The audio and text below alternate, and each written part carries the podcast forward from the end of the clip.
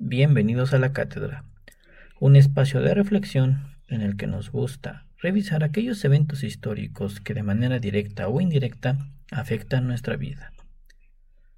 Existen muchos pasajes oscuros en la historia de la Iglesia Católica. Hoy hablaré de uno de estos periodos, un tiempo muy particular en que dos mujeres consiguieron hacerse con tanto poder que casi convierten el papado en una monarquía hereditaria. Dos mujeres, Teodora la joven y Marocia la papisa, madre e hija, las mujeres más influyentes de la época, lograron tanto poder que podían poner y quitar a los papas de Roma a su conveniencia, incluso si era necesario, a través de sus amantes, los asesinaban. A los tiempos que hago referencia son los comprendidos entre el año 904 y el 964, y son conocidos como el Saeculum Obscurum o la Edad Oscura. Mejor conocido todavía más como la pornocracia, que significa el reinado de las prostitutas. Esta época fue denominada con este término por el cardenal e historiador César Baronio en sus anales Ecclesiasti en el siglo XVI, pero realmente se podría llamar como el gobierno en Roma de Teodora y su hija a través de sus amantes masculinos. Antes de continuar, debo ser claro. Lo que les relataré solo es una mezcla de distintas fuentes, que muchas veces son contradictorias en cuanto a los sucesos, las fechas y sobre todo llegan a ser confusas a cómo murieron los personajes de esta historia.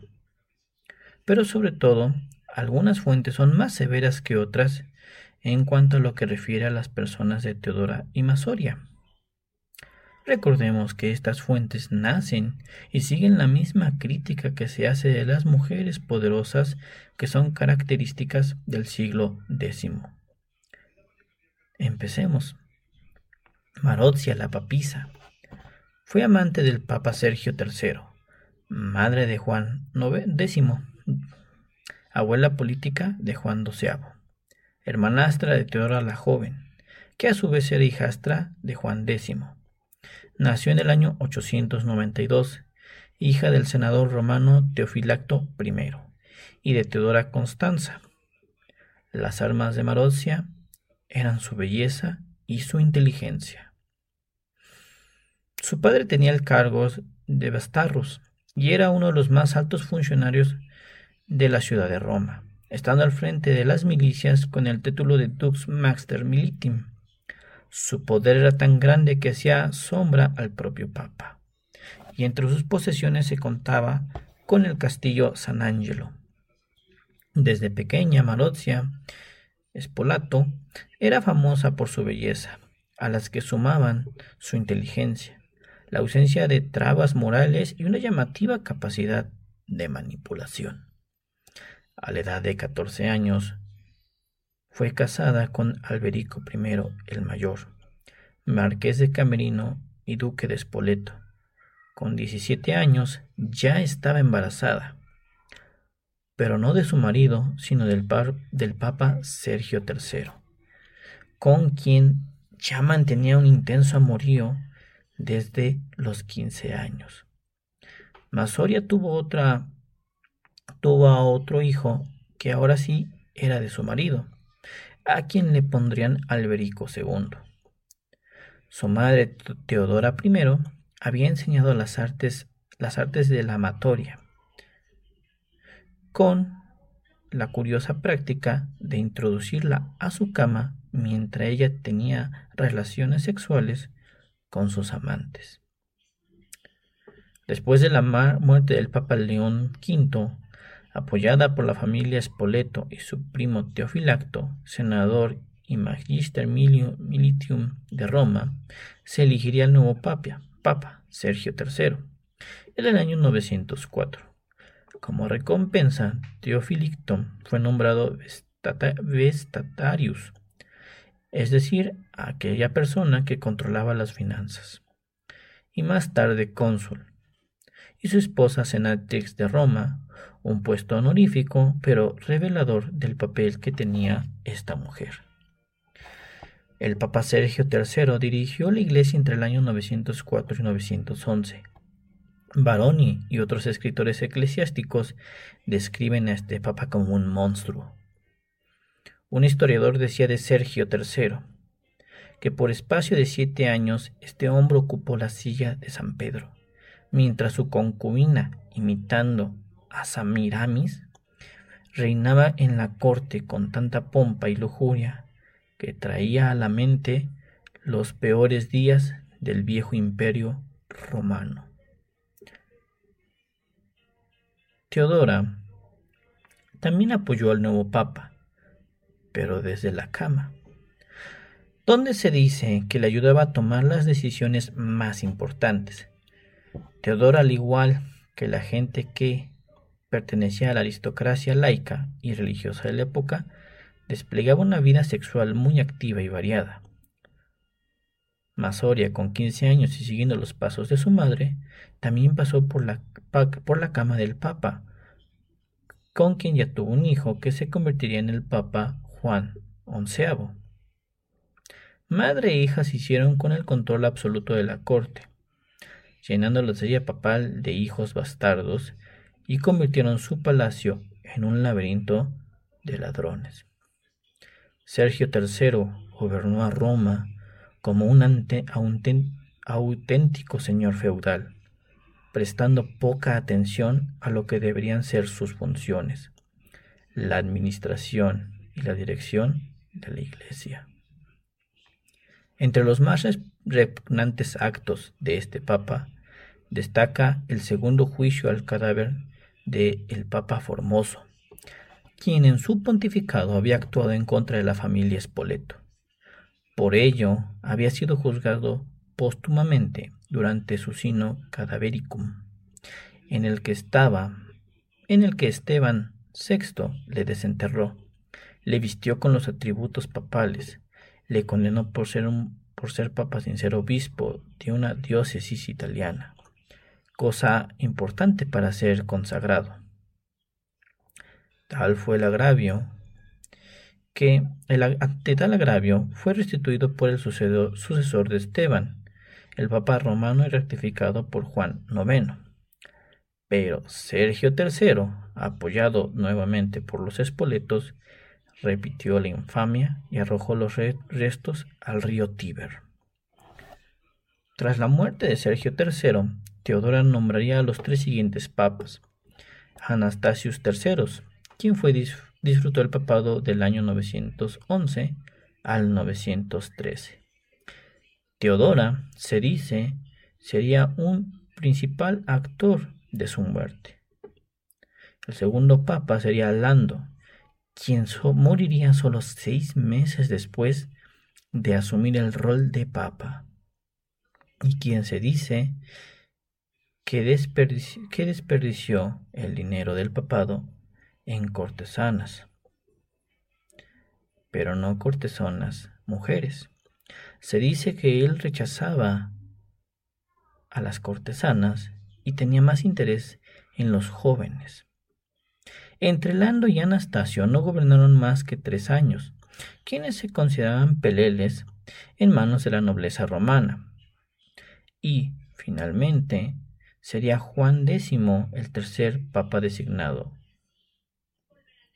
por Teodora, amante de ella, quien se dice que lo nombró papa solo para poder satisfacer sus deseos carnales, teniéndolo cerca de ella en la ciudad de Roma.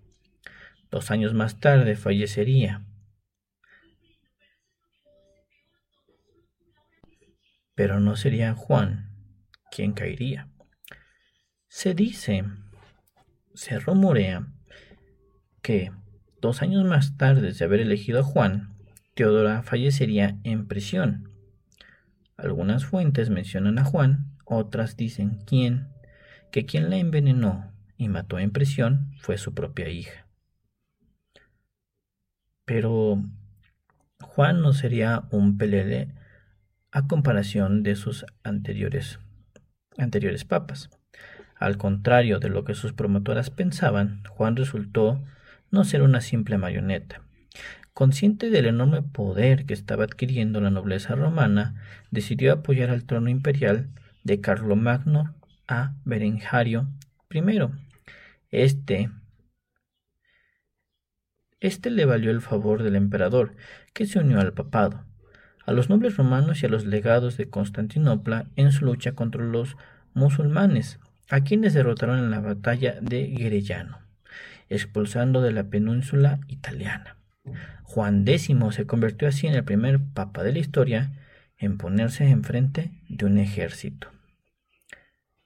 Pero la racha de Juan acabaría con la muerte del emperador, quien fue asesinado en el año 924. El papa perdió su principal apoyo y, aliado contra la nobleza, capitanada por Masoria y Alberico. La disputa por el poder entre Alberico y el Papa acabarían cuando el pueblo, cansado de la tiranía, se levantó en contra de Alberico. Este cónsul de los romanos tendría que huir, de la ciudad. Alberico intentaría establecer relaciones con los húngaros para ayudarle a un golpe en contra del Papa. Juan, obviamente, aprovecharía la situación, intentando reforzar su oposición, promocionando a Hugo de Arles para el cetro imperial tras el asesinato de Berengario. Juan, en una clara muestra de fanfarria macabra, obligó a Masoria a presenciar el cadáver mutilado de su marido. Este acto, más que destruir a Masoria, sería el que sembraría la semilla de odio, rencor y venganza. Masoria, quedando viuda vio una oportunidad más para controlar la silla papal, pero sobre todo para vengarse de Juan X. El elegido para tal empresa fue Guido de Toscana, hermanastro de Hugo y candidato al imperio. Guido le proporcionó a Masoria la fuerza necesaria para recuperar el control de Roma. El Papa Juan pensó que sin los Espoleto por el medio podría por fin manejar los hilos, el, insulto final de Juan contra Masoria sería oficialmente despedirla de su cargo. Ahí, finalmente, Juan firmaría su sentencia de muerte.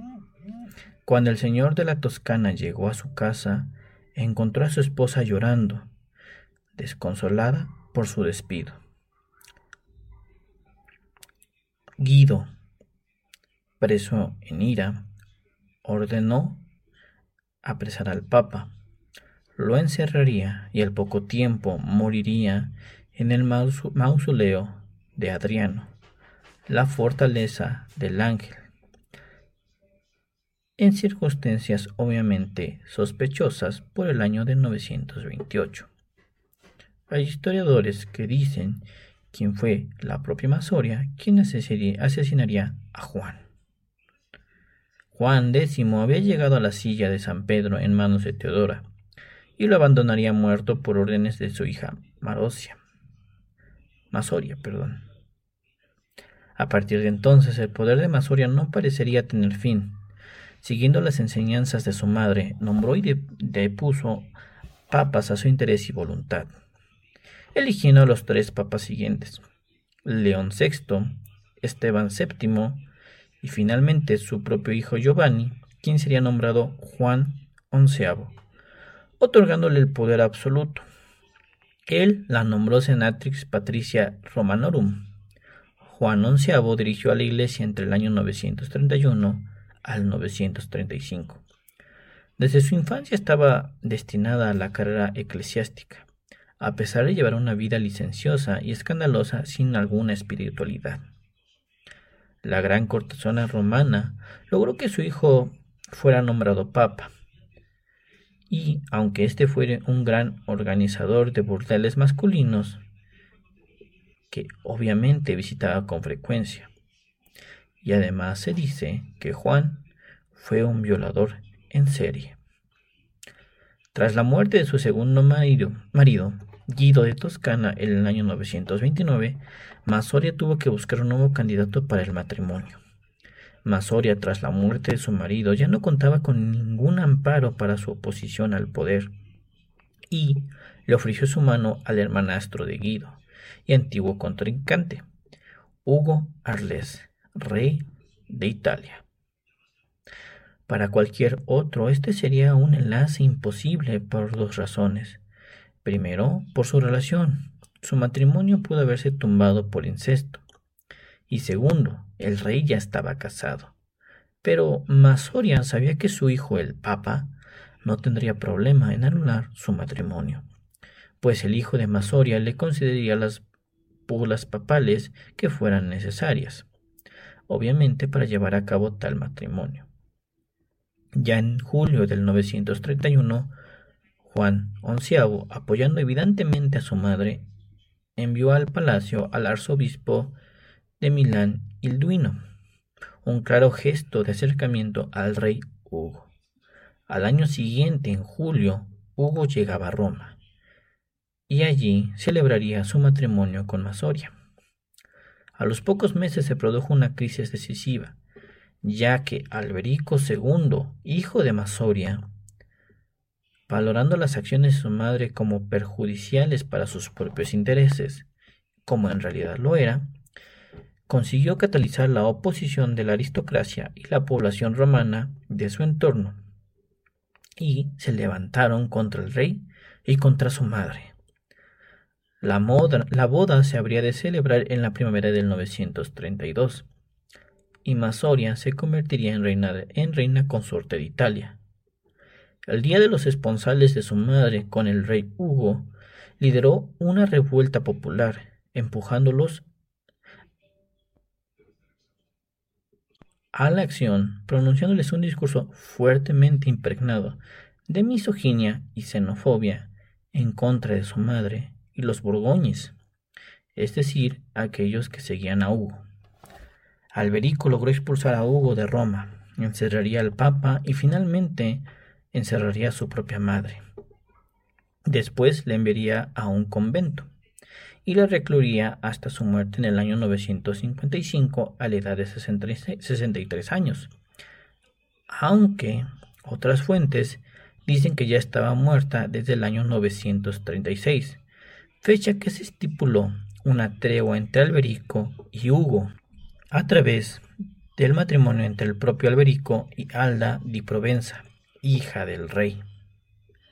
Para algunos historiadores, la pornocracia acaba aquí con la caída en desgracia de Masoria.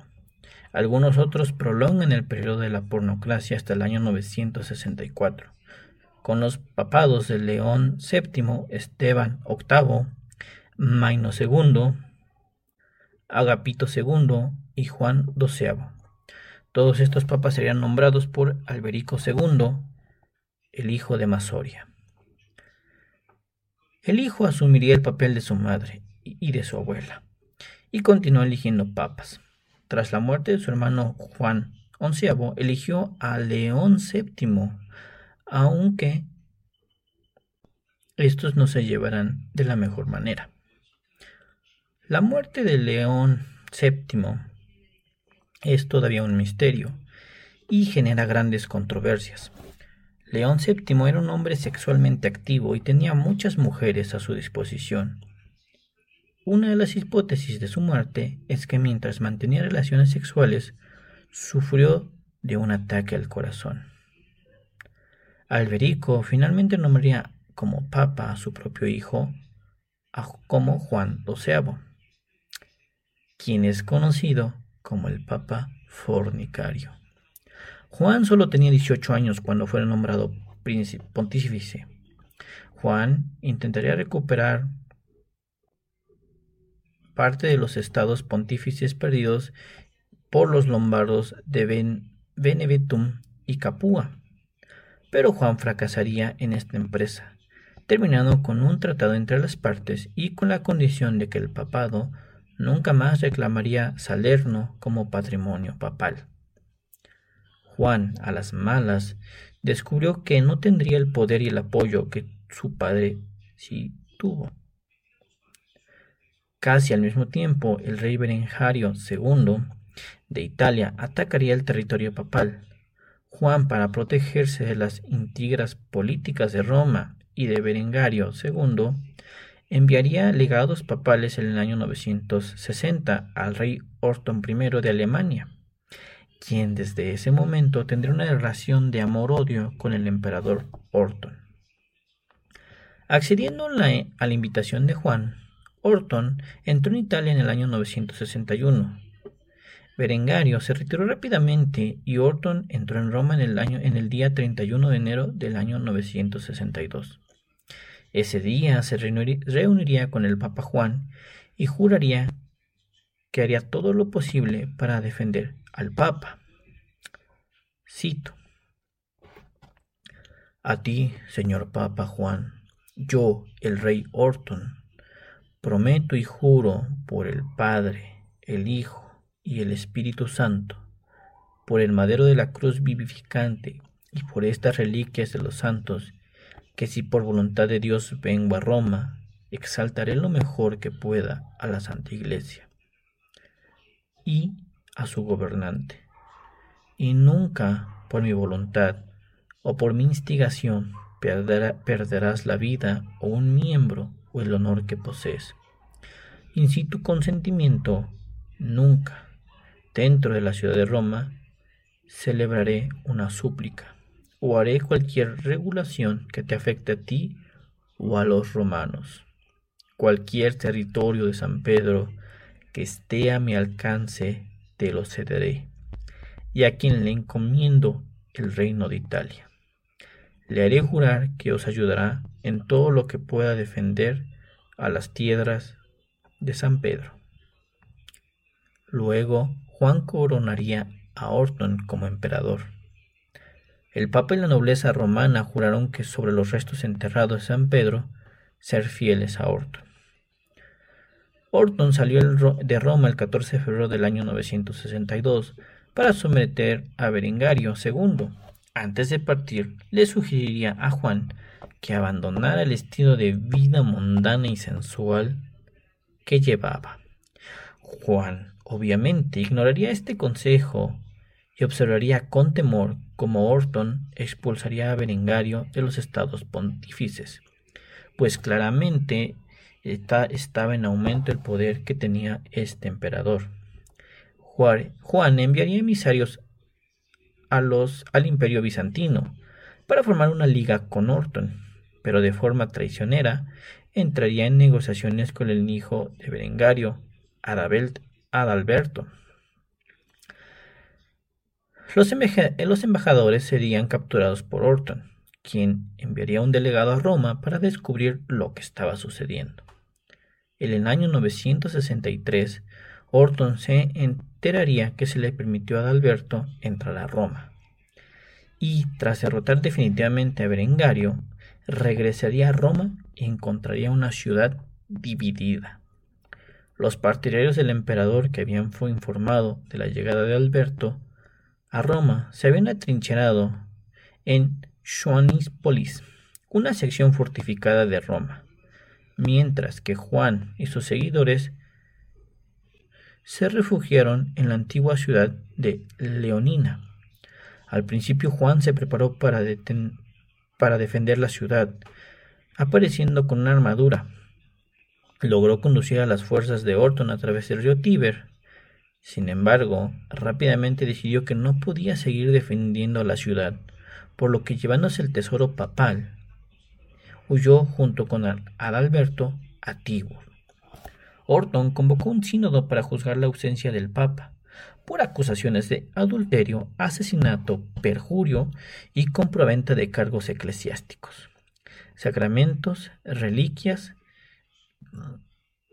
etc el Papa contestó con una misiva en la que decía, Yo como Papa solo estoy sometido al juicio de Dios. Excomulgo a todos los presentes.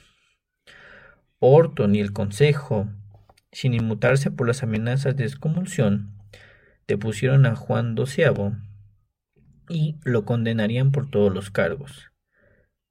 Ahí mismo se decidió nombrar al Papa León Octavo. Juan, incomprensiblemente, tenía muchos apoyos dentro de Roma y regresaría un año más tarde. los habitantes de Roma organizarían un intento de rebelión en apoyo de Juan, incluso antes de que Orton I abandonara la ciudad, pero fue sofocado con una gran pérdida de vidas.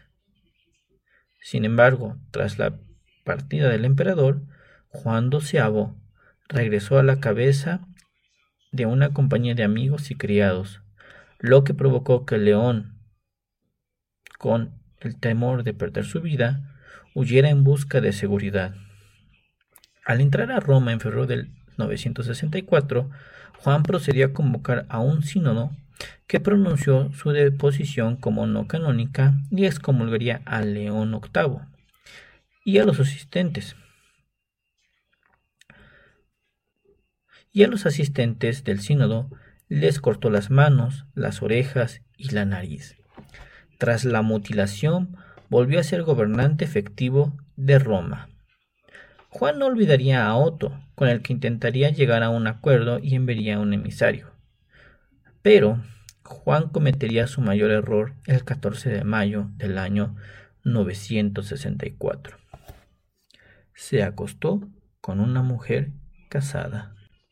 Nuevamente, los historiadores no se ponen de acuerdo al cómo fue su muerte, pero se dice que cuando el Papa Juan estaba pecando en contra del sexto mandamiento, entró el marido de la mujer, y viendo tal escena, lo molió a golpes.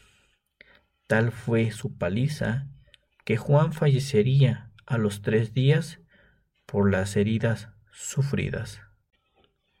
Sin duda, este Juan fue uno de los que más sufrió lo que se conoce como leyenda negra.